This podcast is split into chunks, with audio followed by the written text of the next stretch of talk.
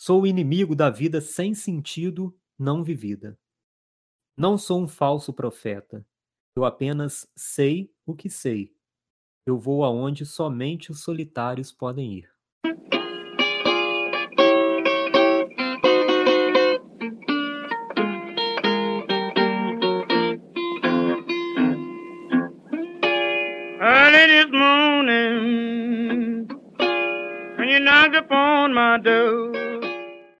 Bem-vindos a mais um episódio do podcast Tempo Redescoberto. Eu sou o Fábio e hoje a gente vai estrear um programa novo chamado O Ovo e o Novo. William, você pode falar um pouco para a gente sobre o que é esse novo programa, O Ovo e o Novo? Salve, Fábio. Salve, querido ouvinte. Sim, sim, pode deixar comigo. Eu vou explicar de maneira bem rápida, porque o objetivo hoje não é falar sobre o programa, e sim sobre o conteúdo do programa, até porque tem muita coisa para ser dita. Exatamente. Mas basicamente a gente resolveu entrar com um novo programa chamado Ouve o Novo, para a gente tentar abordar nesse universo artístico atual aquilo que vem sendo lançado, que muitas das vezes é uma novidade, mas não é algo necessariamente novo, no sentido de ser uma repetição, uma perda de tempo. Vamos falar a verdade. Em, em, a grosso modo é isso. A vida é curta, não dá pra gente ficar perdendo tempo. Não vamos perder tempo com o ovo. Vamos falar do novo. E aquilo que realmente é novo traz a novidade e oxigena a vida e traz cor e brilho para o nosso horizonte.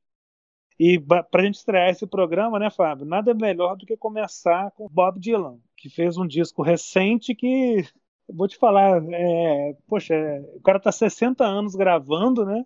39 disco, parece que é o primeiro, tem fôlego de criança, cara. Bom, então, né, como você adiantou, a estreia do nosso programa é com Rough and Roady Ways, do Bob Dylan, disco lançado agora, né, saiu do forno durante esse momento de pandemia, e, assim, é uma obra fantástica. É difícil até encontrar um adjetivo é um disco extremamente forte, é um disco com inúmeras referências, né, William? Não dá nem para gente entrar nessa questão das referências, porque senão a gente fica precisa de 10 horas só para lidar com as referências. Mas, de forma geral, ele é uma, um apanhado do século XX, da cultura e da arte do século XX, através do olhar desse artista maravilhoso, né? desse artista fundamental. Bob Dylan é um dos grandes artistas do século XX.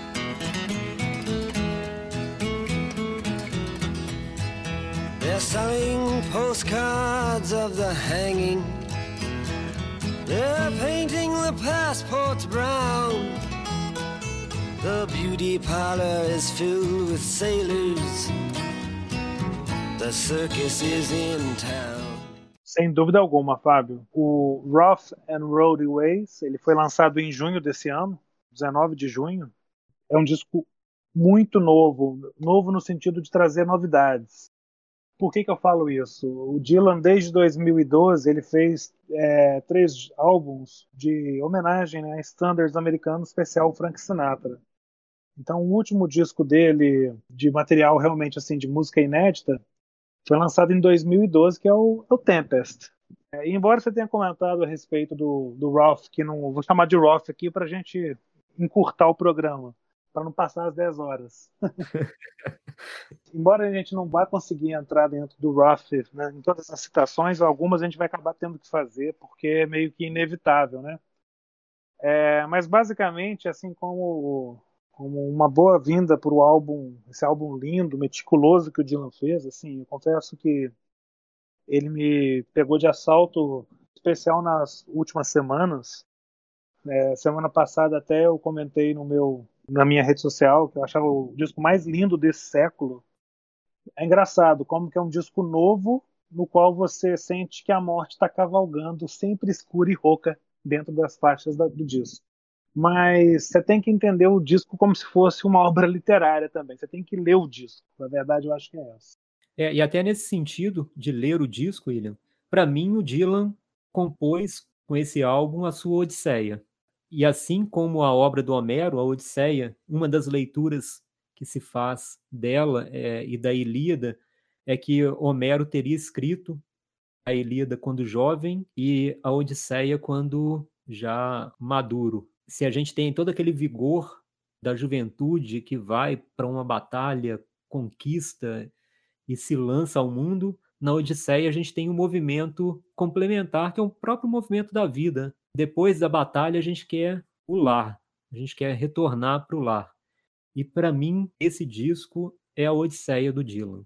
A gente não vai encontrar mais aquele compositor iconoclasta, provocador dos anos 60 e 70, mas a gente vai encontrar um compositor amadurecido fazendo uma retrospectiva afetiva, intelectual e artística do seu tempo, né? do tempo em que ele viveu e do tempo que ele ajudou a construir. Né? O Dylan é uma das fontes, aí, como eu havia mencionado, do século XX, né? uma fonte inesgotável de música, letra e poesia aí do século XX. Perfeitamente, Fábio.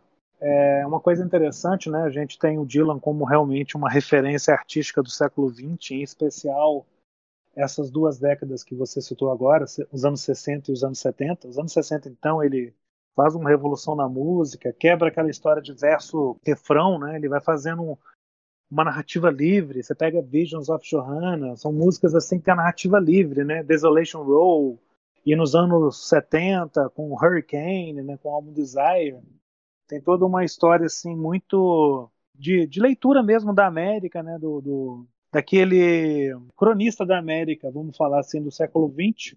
E aí, se a gente for analisar assim historicamente, quem acompanha a obra do Dylan, tem dois momentos de virada, na, momentos de retomada da, da grande fase da obra dele. Né? Você dá a primeira vez em 1997 com o álbum Time Out of Mind, e com o álbum de 2012 que eu falei aqui, que é o anterior a esse, com canções inéditas, que é o Tempest, que foi muito elogiado. Mas esses dois álbuns comparados a esse último, parece que assim, nada contra esses dois belíssimos álbuns, mas esse ele veio para ser um ponto assim, um match point, num ponto final, period, né, diriam os americanos, né? É, e o interessante é o seguinte, Fábio, deixa eu só colocar uma coisa aqui, né? Que eu coloquei que o álbum você tem aquela história da morte tá cavalgando escura e densa ali no álbum ali, densa, rouca, né?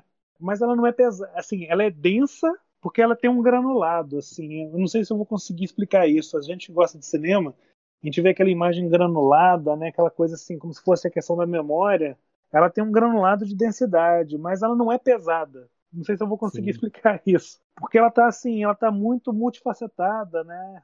Ela também contém multidões. Ela está em todas as esferas da vida. Você pode pegar um homem, né? No caso, o presidente americano, que é assassinado na frente de todos. Também pode ser uma história assim do amor como um enigma shakespeariano, é, um pacto delicado entre duas pessoas, é, essa coisa da profecia, do encontro com, com algo maior é de uma sobriedade, né? Tem uma atmosfera crepuscular, sim, sabe? Mas, ao mesmo tempo, assim, por explorar tanta coisa, religião, guerra, música, direito civil, ele vai puxando esses fios assim e vendo o que, que vai surgir daí, assim. Desse desfeito nó, o que, que sobrou, né? Para mim, o álbum é lindo. Não... Eu vou ficar aqui babando em cima do álbum, desculpa, ouvinte, mas é é, é um hábito de quem está sendo tocado por esse momento que o, pela sinceridade, é, esse, essa meticulosidade do registro, é, essa densidade e inspiração das letras, você pode pegar parte das letras e criar provérbios aí, provérbios chineses. É Confúcio? Não, é Bob Dylan, entendeu? Então, ele, eu concordo contigo. Eu acho que é uma reflexão sobre a vida com muita carga histórica atrás de si, mas de alguma forma pacificado com essa situação, né? Não pacificado no sentido de do estoicismo, né? Aquele que espera o final como se fosse somente algo inelutável, né? Mas é alguém que olhou para a morte, olhou bem no fundo dos olhos da morte, vamos dizer assim, entendeu que é um confronto, sim, que se perde de antemão, mas é um confronto em que você precisa também se impor.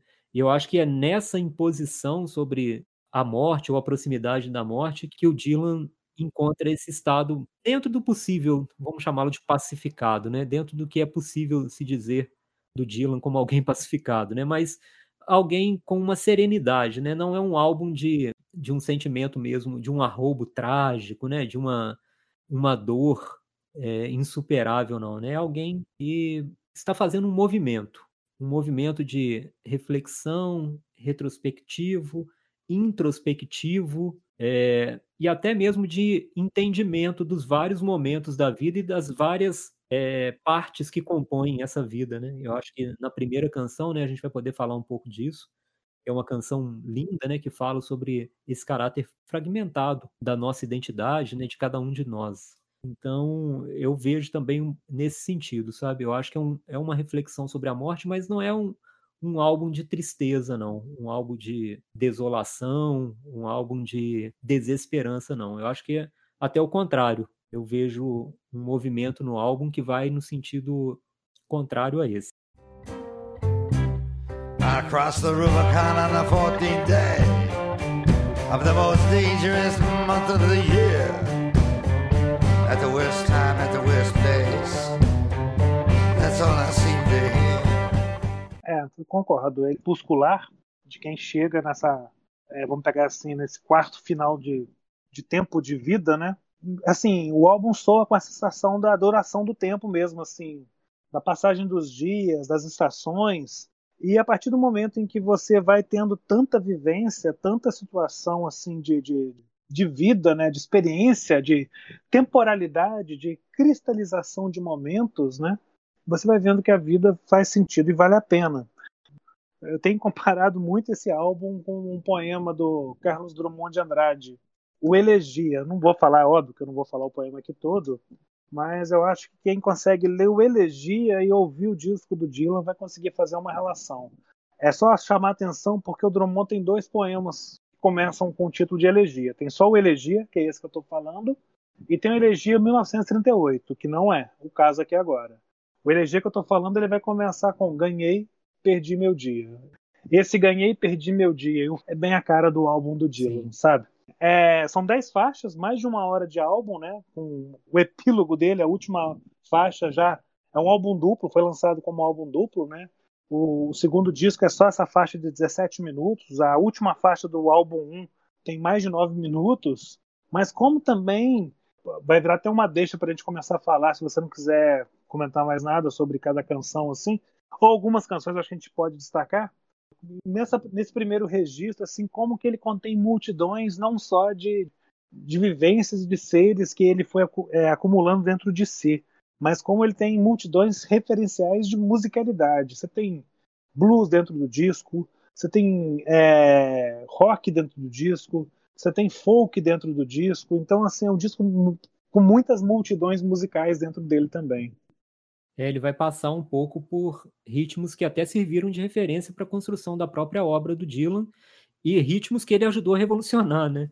Isso é interessante também a gente mencionar, né, ritmos que depois que passaram pela, pelas mãos e pela voz do Dylan, conheceram uma outra dimensão. É, de fato, né, tem essa pluralidade mesmo musical que é interessante, que é até também uma questão curiosa, né? O Dylan durante muito tempo, né, foi visto como um cantor meio repetitivo no que diz respeito a essa parte musical, né, de ser às vezes até meio falado, e aqui ele apresenta um disco extremamente musical, extremamente musical, com algumas das canções que talvez sejam as mais belas até da prolífica carreira dele, né, de quase 40 discos. Então é um elemento que tem que ser destacado também, né? É um disco extremamente musical, melódico, sentimental. E, e uma coisa só que eu quero falar aqui para ficar claro para o nosso ouvinte, Fábio, é, quando a gente falou assim, eu falei como provocação, né? Você pode pegar muitas, muitos trechos do álbum, assim, muitas partes que o Dylan fez na sua música, né, de letra, e tirar aquilo como um provérbio. Mas é interessante citar um detalhe que ele falou para o New York Times. Isso eu acho que é um detalhe importante. Ele fala que as letras elas são reais e tangíveis, não são metáforas não. Então aí você vai ver a dimensão, né, a envergadura, realmente talvez seja o último artista clássico que a gente tenha. Ele, Paul McCartney, talvez, Paul Simon, os últimos artistas clássicos que a gente tenha no campo da música, assim, a oportunidade de estar convivendo no mesmo momento até hoje. Né? Eu acho que até uma parte dessa verdade também se deve ao fato de ser um disco em que ele faz uma justa homenagem aos artistas que o construíram. É, já começa até com uma referência no próprio título do disco, Rough and Roady Ways, com a ligeira modificação, mas é o título de uma música do Jimmy Rogers, de 1929. E aí já é uma referência, já começa ali, né? Que é uma referência, já que o Dylan resgata no próprio título do disco, e aí ao longo das músicas a gente vai ter muitas referências às raízes musicais do Dylan. Blues, jazz, o próprio rock, né? É, é um álbum assim muito bonito também nesse lado das homenagens, não homenagem numa conotação meio fora do lugar, não, né? Uma homenagem com muita autoridade, eu diria, né? Como um Dylan pode fazer, né? Exatamente. E o, o, título também revela um pouco o, o, disco, assim, né? Ele pode ser um pouco áspero, um pouco duro, rude, turbulento, mas em momento algum pode falar que ele não é um disco que contém vitalidade, que tenha vida. Até para falar da morte tem que estar tá vivo. E o cara Sim. tá mais vivo do que muita gente que não fala da morte. Não, assim, eu acho que a gente pode chegar a falar dessa, dessa obra já citando algumas músicas, né, para a gente situar o leitor aquilo que a gente põe de destaque, porque é difícil. Um álbum enxuto de 10 canções, né? Assim, você pode ter uma ou outra canção menor, eu acho realmente que tem, isso não, não desmerece o álbum, não. E quando eu falo uma ou outra, deve ser uma ou outra mesmo. Não, vai passar de duas, entendeu? Verdade. É, literalmente uma ou outra, concordo contigo, né? E mesmo assim, se a gente fizer um, uma análise literária ou das letras do disco, ele é assombroso. As letras são um caso à parte, né? Eu acho que não cabe aqui, né, uma análise só de letra, porque a gente está falando de música, né? Mas eu acho que tem que se fazer essa ressalva com relação a esse disco, porque as letras são de uma beleza estonteante, né? Se a gente parar e ficar lendo as letras do disco, a gente vai perceber, né, esse talento literário do Dylan, não à toa. Do cara né? que ganhou o prêmio Nobel e foi criticado, né? Tem um Nobel de literatura não à toa, né? Claro que não é novidade no Dylan, ele é um grande letrista desde sempre, mas esse disco tá aí ombro a ombro com, com discos históricos do Dylan, sabe? Então Concordo. eu queria só deixar essa, essa referência. Né? Para mim, William, até comentando assim um pouco das músicas agora, eu acho que o disco começa com três músicas que são as músicas mais autorreflexivas. Sabe? A primeira, né, a gente já mencionou aqui, você comentou, né, dessa desse fato dele conter multidões, né, multitudes, que é tirado até de um poema do Walt Whitman, e para mim é uma pérola impressionista essa música. Today and tomorrow, and yesterday too. The flowers are dying like all things do. Follow me close, I'm going to Berlin, Ali. I'll lose my mind if you don't come with me.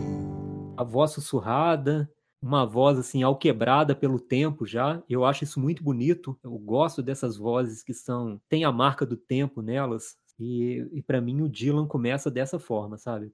Cantando com muito sentimento essa música, uma música até muito meditativa também.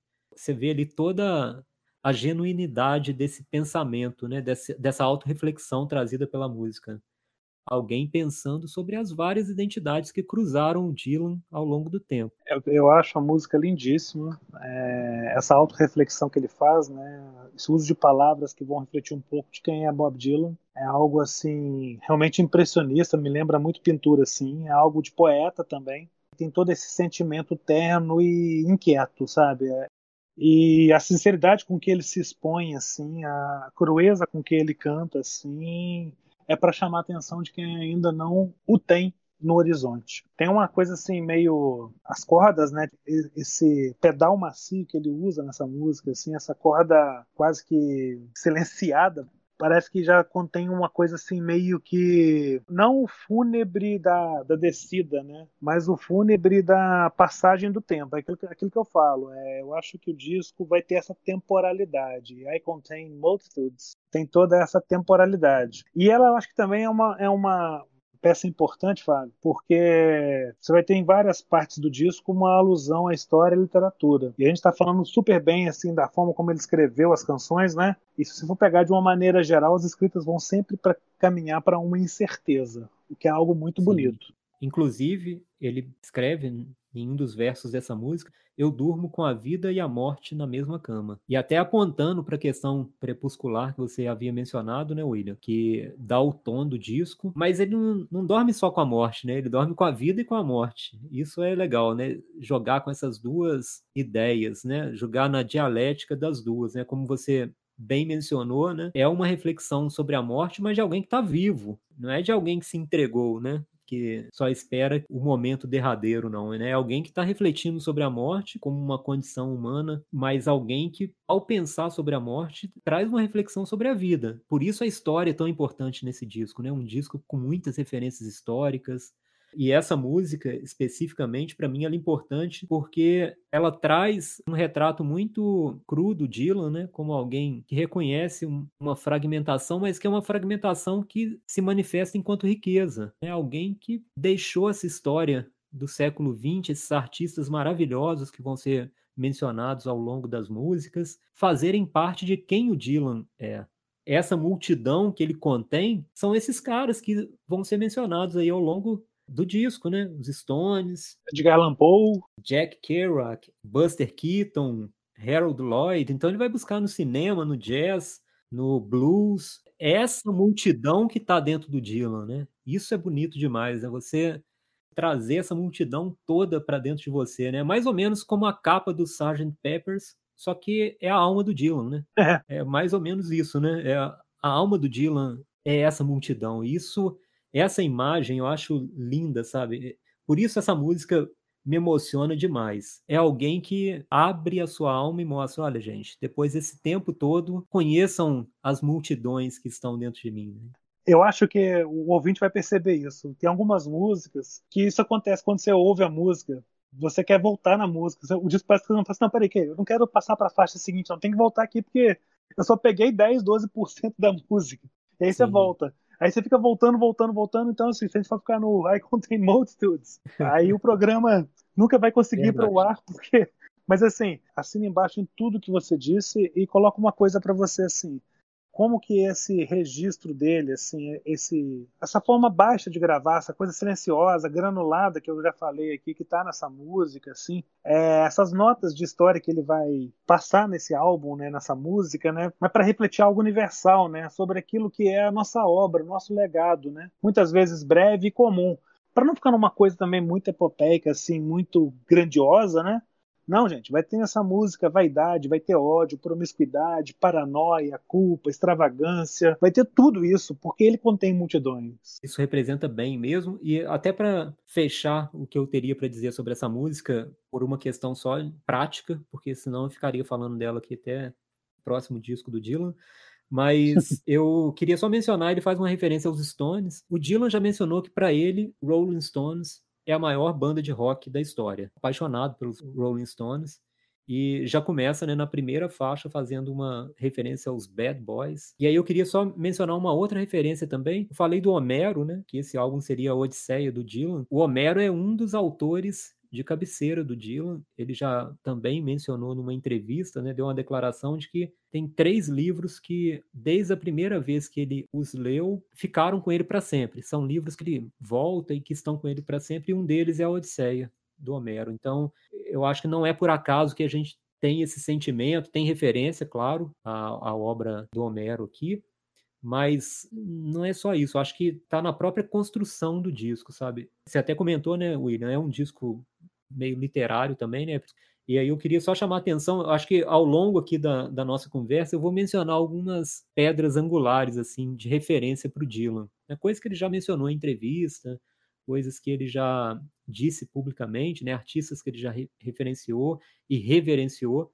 Então aqui a gente já tem dois, Homero e Rolling Stones. E tem o Edgar Allan Poe também. Ele fala assim: tem um coração revelador como o do Sr. Poe. Aonde que eu desço? Deixa eu descer. Não, ainda tá só na primeira música. Vambora. Então, Fábio, mais o que, que você destaca? Vamos lá. Bom, a segunda música eu retirei né, uma frase, uma parte dela, que está no início do nosso podcast. Então, a, a minha homenagem à segunda música, False Prophet, Está no início do nosso podcast com aquela leitura que eu fiz né, de um verso dela. Como a gente tem mais coisa para comentar de, de, de, músicas assim que são São monolitos. Vou deixar para falar mais sobre os monolitos. Então, você quer comentar aí, William, sobre a terceira, né? Para mim, né, com a terceira, eu acho que a gente fecha esse momento mais reflexivo do Dylan. Então, a gente tem a terceira música aí, que é My Own Version of You. Se você quiser comentar alguma coisa sobre ela de início, William? Vou, vou comentar sim. Então, como você já mesmo falou, né? My Own Version of You um dos pontos altos do disco, sabe? Tem uma narrativa bem macabra, com Dylan, às vezes, parece que canta brincando de ser Deus, assim, vasculhando necrotério, cemitério, reanimando alguns cadáveres, notáveis, óbvio, do século XX, né? E absorvendo desses cadáveres todo o conhecimento. Então ele faz algumas perguntas na música, né? Mas eu acho interessante aqui a questão shakespeariana, né? Ele coloca uma pergunta assim: então você pode me dizer o que significa ser ou não ser? E há uma luz no fim do túnel? A gente nunca vai ter essas respostas, faz. O que a gente vai ouvir é aquela depravação. É um horror pastelão transformado em comédia existencial à la Woody Allen como é um disco até muito aberto em interpretações, é, eu fiquei pensando muito enquanto ouvia essa música. É a versão de quem, né? Ah, o título né, da música diz, né, minha própria versão de você, né? Numa tradução literal. É, eu fiquei pensando que poderia ser essa é a minha versão do século XX. Talvez o século XX não seja isso, mas é, esse é o século XX do Dylan. Né? Esse é o meu tempo, então eu tenho que criar uma versão dele. Mas ao mesmo tempo pode ser uma versão do próprio Dylan, né? uma versão desse cara que é atravessado por essa história. Eu fiquei pensando muito né, nessa busca, uma canção que é uma busca de identidades. Concordo que não se encontra, não é possível, né? É, até essa dúvida hamletiana aí do ser ou não ser, dentro dessa crise da identidade, né? É uma crise tão grande que em algum momento a gente precisa simplesmente criar uma versão nossa. E essa versão é a única resposta possível que a gente tem, mas é só uma versão. Ele tem uma frase também nessa música que ele fala: Eu posso ver a história de toda a raça humana esculpida em teu rosto. Minha própria versão de você, o que é? A versão da América, do nascimento dessa América, porque ele visita o mito de Troia, a gente já falou aqui do Hamlet, tem questões freudianas, marxistas, Sinatra, é, esse blues, né, vaudevilliano, assim, de uma sensualidade fúnebre, né, por que não dizer, criando uma réplica de um amante perdido, né, um novo Frankenstein, assim, algo de uma inteligência, de uma sofisticação. É, é até legal também você fazer essa referência, William, à América, porque assim como os gregos são os criadores dessa antiguidade clássica, na visão do Dylan, é, o século XX é um produto dos Estados Unidos. Mas isso não numa posição arrogante é, de que os Estados Unidos são maiores do que qualquer outro lugar. Eu acho que não é isso, não. Mas é o sentido da honestidade de que ele é um fruto da América. As referências principais do Dylan são essas referências enraizadas nos Estados Unidos, né? O blues, a gente já comentou aqui, né? O jazz, o rock, é, a literatura americana, né? a poesia americana. É, não é, para mim, uma afirmação de superioridade cultural. Eu não vejo por aí, não. Mas é uma afirmação de quem está vendo o mundo a partir da sua identidade, né? do, seu, do seu solo, do seu território. Essa reflexão sobre a América do Dylan nesse disco ganha muita força. Ele já faz isso né, desde muito tempo, mas aqui tem uma, uma outra mirada para a América, né? uma mirada de uma perspectiva histórico-afetiva, né? Passa pelo Dylan, né? Passa pela subjetividade do artista. All through the summers into January I've been visiting monks and monasteries looking for the necessary body parts limbs and livers and brains and hearts I'll bring someone to life is what I want to do I want to create my own version of you é, é um ponto alto, sabe? É, é, essa é uma das muitas canções do álbum, assim, é um, é um dos destaques. Eu concordo. Para mim também é um dos destaques aí do disco. Uma bela canção. Não, e tem, e tem só uma, um lado assim que eu volto a dizer assim, meio Woody Allen de se divertir com a morte e com a mortalidade, né? Sim, é, é sempre esse jogo, né? O Dylan tem mesmo esse aspecto meio provocador, né, com relação à morte. É alguém que tá ali meio que testando os limites, né? é um terreno que ele está tateando. Para mim, ok, assim, como primeira pincelada. É, o meu próximo destaque, William, no disco seria Black Rider. E aí sim, eu acho que é o momento mais sombrio do disco. É uma imagem de um duelo com algo sinistro. Pode ser a morte, talvez faça sentido, né, dentro dessa nossa leitura do disco ser mais crepuscular, e, e até mesmo pela imagem, né, desse andarilho aí, negro, que é, muitas vezes a morte é representada dessa forma, né, como uma túnica preta e andando, né, atrás das próximas vidas a serem ceifadas, a gente pode fazer nessa primeira aproximação aí da música tendo essa referência, né? Para mim é claro que é a música mais sombria do disco. Não sei se você concorda comigo, William. Eu acho de um humor assim muito mordaz, sabe? Sem nenhuma distração, ele não ele não tira o pé. Vai falar pra gente de todos os problemas humanos mesmos, assim, com maior cuidado e com serenidade, assim, sabe? O som surrado, hipnótico que ele vai nos contando esse espetáculo é um outro espetáculo vaudevilliano, né? E quando eu estou falando aqui de vaudeville, aqui estou querendo dizer nesse aspecto mesmo assim de, de comédia ligeira, de equívoco, de intrigas, de, de coisas assim que é, situações imprevistas mesmo assim que, que vão acontecer na nossa vida. Então como a canção anterior que a gente falou, essa também tem esse espírito vaudevilliano, sabe? Que ele já estava explorando desde o início desse século, né? Tem duas frases nessa música que são muito provocadoras. Eu acho que tem tudo a ver. E realmente é bem sombrio, é bem dark, né? Tem uma parte que ele fala assim, ó. Hoje e amanhã, e ontem também, as flores estão morrendo, como todas as coisas. Quer dizer, sem distração nenhuma, né? E uma outra frase, assim, que ele fala em tom de resmungo, né? Você não sabe se é para a própria morte, qual é o inimigo dele, né? Mas é uma questão também imponente, você não sabe se é do poder da América, da política, não sei o que, que é. Mas ele fala assim: olha, o tamanho do seu pênis não levará você a lugar algum. Quer dizer, é ácida. Aqui tá destilando Billy, né, Fábio? Sim. E a gente vai sentir muito mesmo esse aspecto provocador dele, né? Inclusive com uma sucessiva repetição, quase que uma evocação desse personagem né, meio macabro, né? Porque essa frase não é uma frase, essa evocação é repetida inúmeras vezes na música, né? Black Rider, Black Rider. Mas ele faz isso de uma forma meio jocosa mesmo. E aí os versos sempre no mesmo ritmo, é, os versos sempre seguindo um compasso que é um compasso vagaroso, né, vamos dizer assim, né? Um compasso tem uma lentidão nele, que é uma lentidão de você chama algo que você está esperando que apareça, mas ao mesmo tempo você não sabe se vai aparecer porque há uma desconfiança naquilo, né? Se ela aparecer, a gente vê o que, que faz, né, William? Mas aí é nesse sentido, né? Ele chama para ver se ela aparece. E, e, essa evocação é que é retomada aí várias vezes na música. Sim, eu concordo. E, e esse cavaleiro negro, ele é um cavaleiro, é uma, é uma imagem muito impressionista, né? É, ela se funde no horizonte com algo que não está assim, não é algo figurativo no sentido da presença, como você falou do sétimo selo, né? Ela, ela é algo meio que fugaz, assim, meio que aerado. É, se você me permite, eu vou dar um destaque para uma outra música também. A gente vai continuar falando, mas seguindo mais ou menos a sequência do disco, um outro destaque para mim é Mother of Muses. Aqui já é uma canção mais metalinguística do Dylan, tá? Percebendo a sua arte, né? Vai vendo que os problemas vão ecoando para além da audição do álbum, né?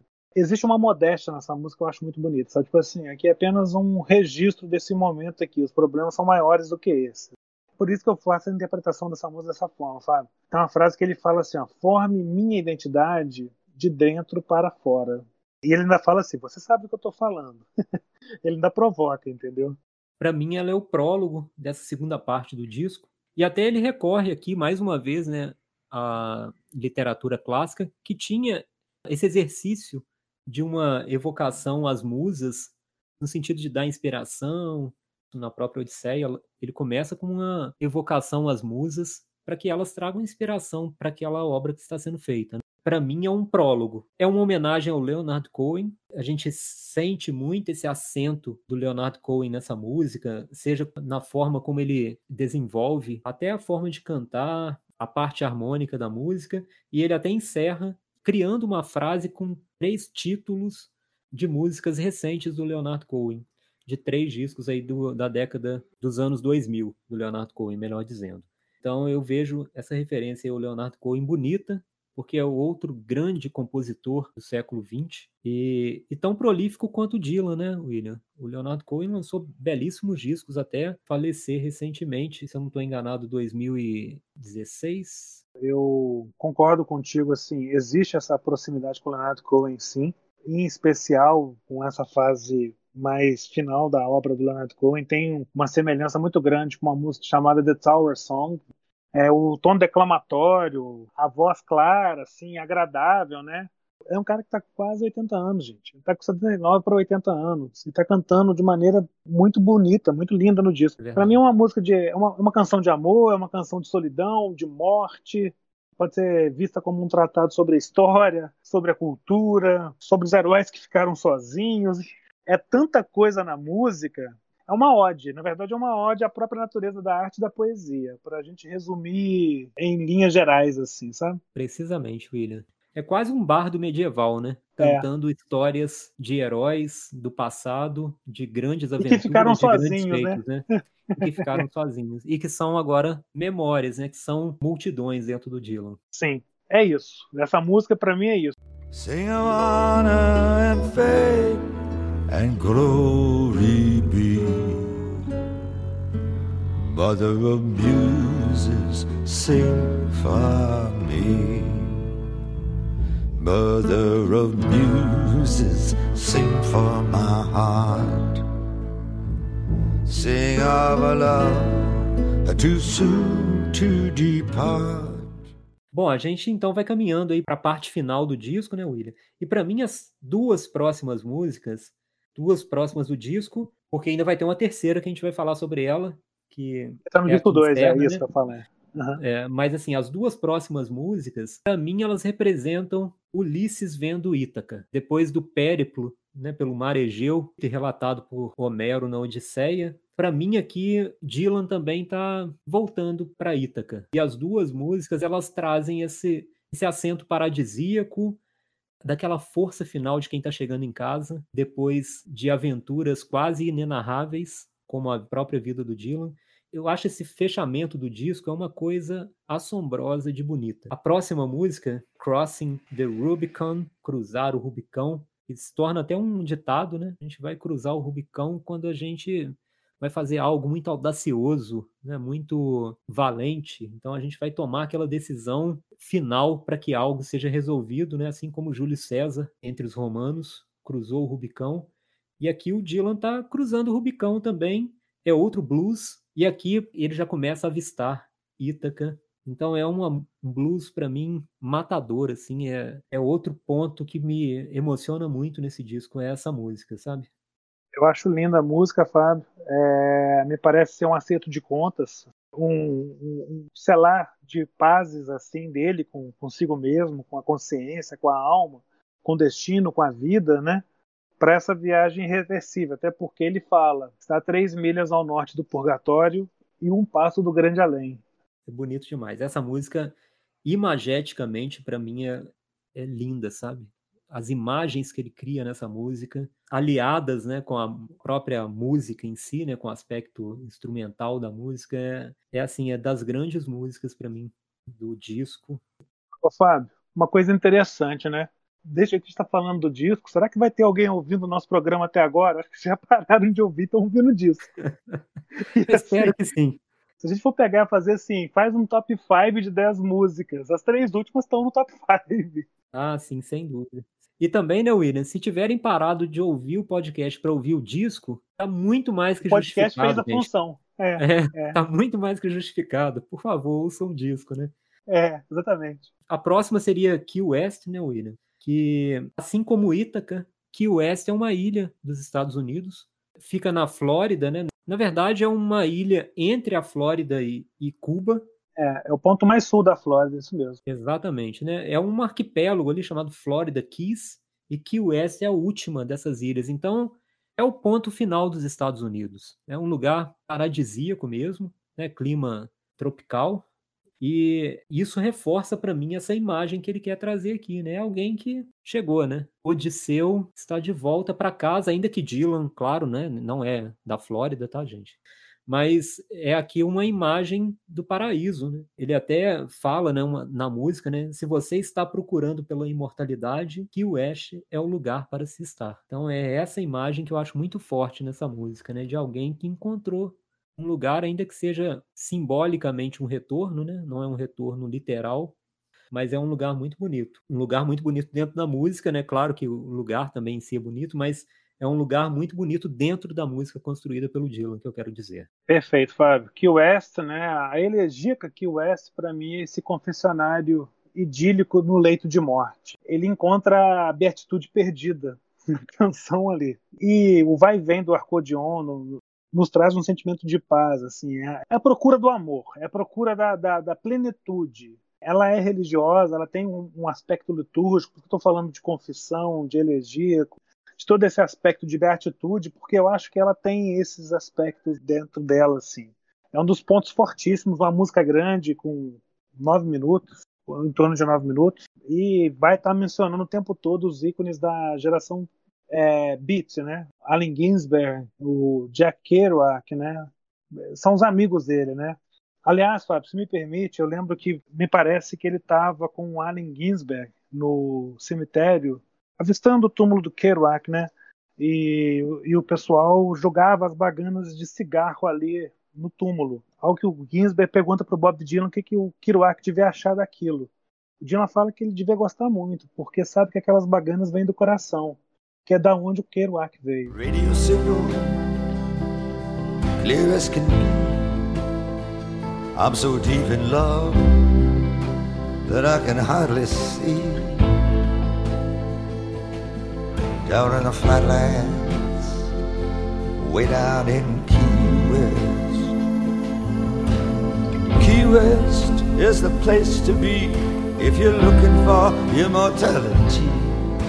Stay on the road, follow the high. É incrível, né, William? É, é, é, muita qualidade poética nessas músicas. De fato, não dá para a gente não repetir até, né, isso, porque não tem como não ressaltar isso no disco, né, essa profundidade poética desse grande escritor aí já no ocaso, né, em seu ocaso. Para mim, William, o disco encerra aqui, mas como toda grande obra, não termina quando acaba, né? E aí é. A gente tem um epílogo maravilhoso, que inclusive foi a primeira música a ser lançada, né? Ela saiu antes do disco. É a história do século XX em 17 minutos. Da segunda metade do século XX, né? Porque começa com o assassinato do John Kennedy. E aí vem um inventário de canções, de referências que para o Dylan são a esteira desse momento de vida, né? dessa passagem do Dylan pela América, pelo século XX. Fábio, é, duas coisas. Primeiro, né, quando você fala do epílogo, é, você falando agora do epílogo, me vem à cabeça,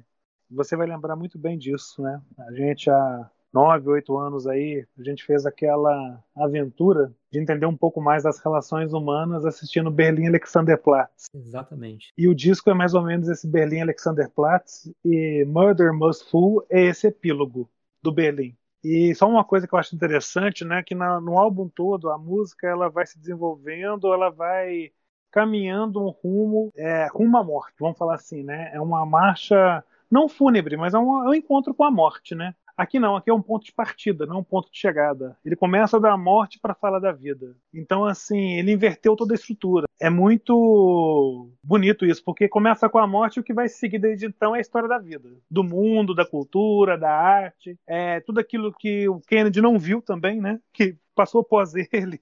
É, é muito comovente, assim, essa reunião de espíritos que ele faz nessa Murder Must Fall até no sentido de mostrar como que as ideias que se gestavam no início dos anos 60 nos Estados Unidos, em parte com Kennedy, mas também com Martin Luther King, elas germinaram. E a germinação dessas ideias se deu pela arte, se deu no próprio Dylan, se deu em escritores que vieram depois. De fato, ele começa com esse assassinato esse assassinato vergonhoso, né, segundo essa, essa, expressão, é uma frase tirada do Hamlet, em um diálogo do rei com o fantasma, né? Então, é uma frase que soa, né, com o inglês aí mais shakespeariano, né, o inglês mais antigo. E ela se refere a isso, né, um assassinato extremamente vergonhoso. Ele é vergonhoso porque é um assassinato de uma ideia, né, de uma ideia de América que se gestava ali nos anos 60. Não é pelo homem em si, pelo John Kennedy em si, né, mas é o assassinato que tentou destruir uma ideia de América.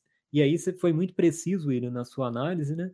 Essa ideia não morreu, né? Ela depois ela é construída ao longo da música e é isso que a música quer nos mostrar, né? O que parecia perdido em um assassinato horrendo, vergonhoso, vexaminoso, floresce por outro caminho, né? Floresce por outros meios, floresce por outras mãos, por outras mentes, por outras vozes. E esse epílogo é de uma beleza porque por mais que pareça, né, essa coisa da violência nos Estados Unidos, da violência é, de um assassinato, mas eu vejo um, um, caminho ali de esperança ou alguém que olha para sua vida, para o tempo em que viveu, e fala: olha, tudo bem, eu posso não entender o que nós estamos vivendo agora, é outro mundo, mas eu entendo um pouco dessa história que eu ajudei a construir e eu estou ajudando a perpetuá-la também. E aqui fica a minha, a minha, o pagamento da minha dívida com todas essas pessoas. Então é de uma generosidade esse disco também porque ninguém nunca fez isso, William,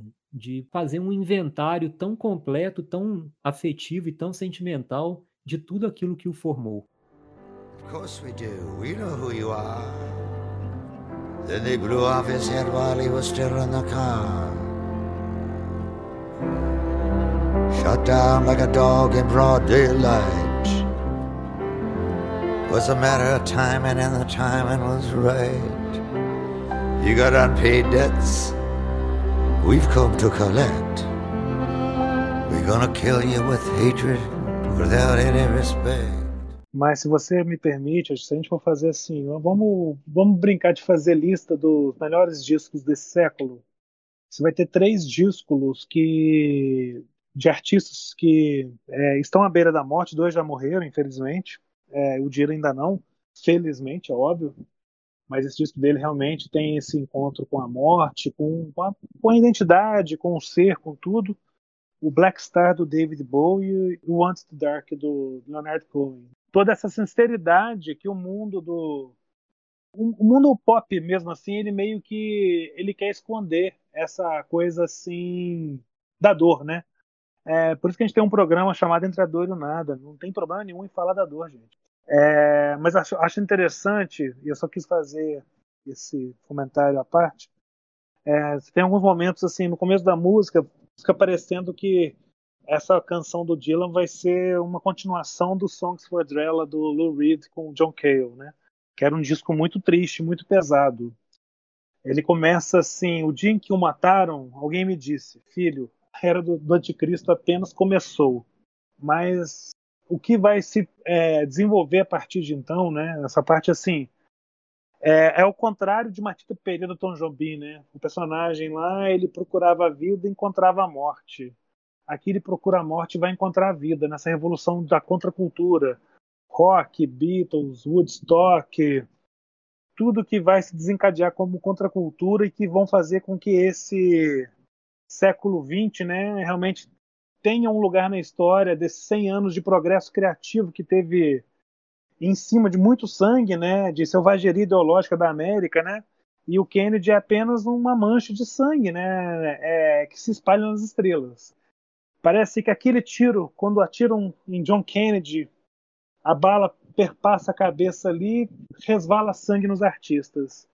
E ali não estou falando bem do John Kennedy, estou falando só numa ideia de democracia. E é importante demais falar isso no nosso país hoje. É uma ideia de democracia. Vamos respeitar assim, as coisas como elas são e vamos fazer do mundo um lugar melhor através de ideias, através de postura. Não com dadaísmo e não com uma postura de infantilização de protesto. Eu acho que a gente tem que ser inteligente. E o Dylan nos mostra como é possível ser inteligente, sim, entendeu? William, eu só tenho que dizer para encerrar minha apreciação aí desse disco maravilhoso do Dylan é agradecer o Dylan por deixar essa obra que é um farol para gente.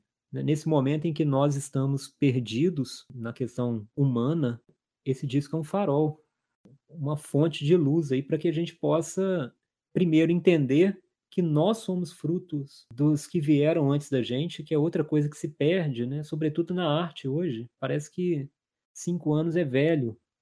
O Dylan está mostrando que não, a arte está viva dentro da gente é, sempre. Para a arte, o tempo não é o tempo dos mortais, o tempo comum. O tempo da arte é outro. O tempo da arte é, é o sempre presente, né? E a gente vive, a gente tem que viver com essa arte, porque essa arte é quem constrói quem nós somos, né?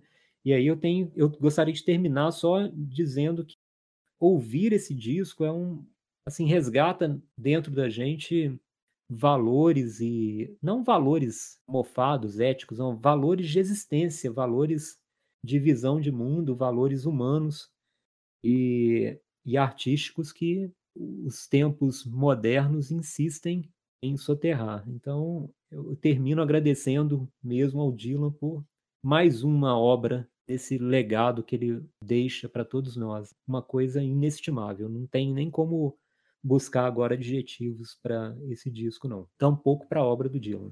É até difícil falar mais qualquer coisa, né? Eu acho que falar em obra-prima é um pouco meio. talvez até pouco. Eu acho que é uma profissão de fé.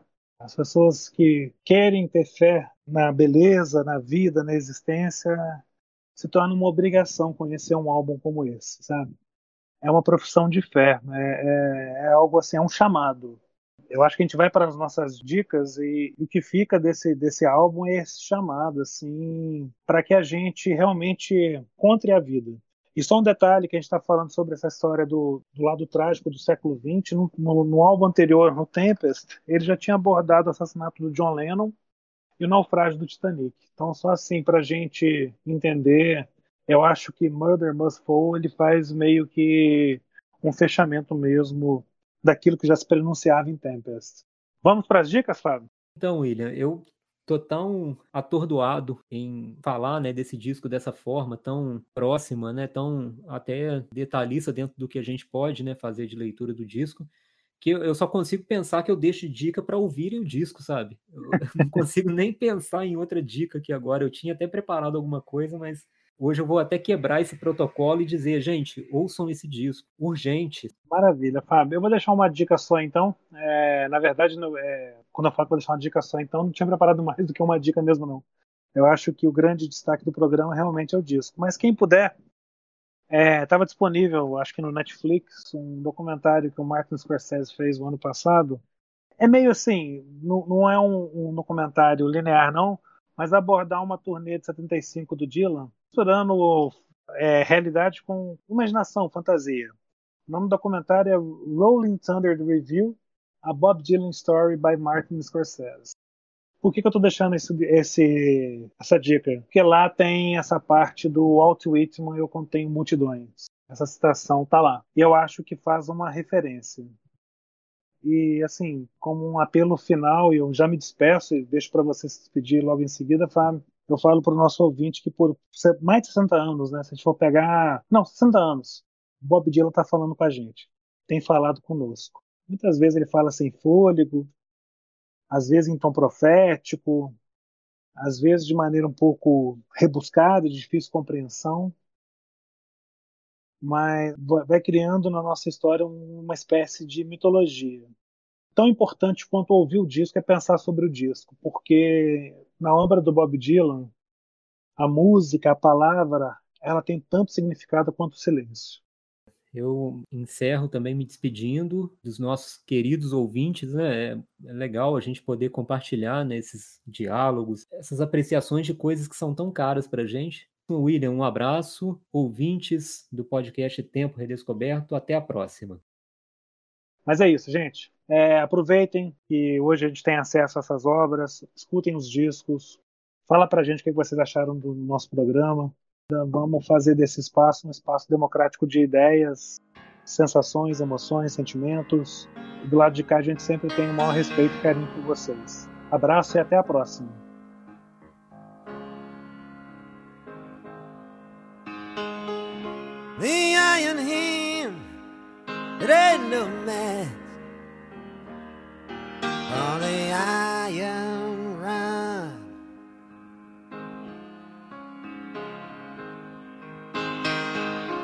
The strongest wall will crumble and fall.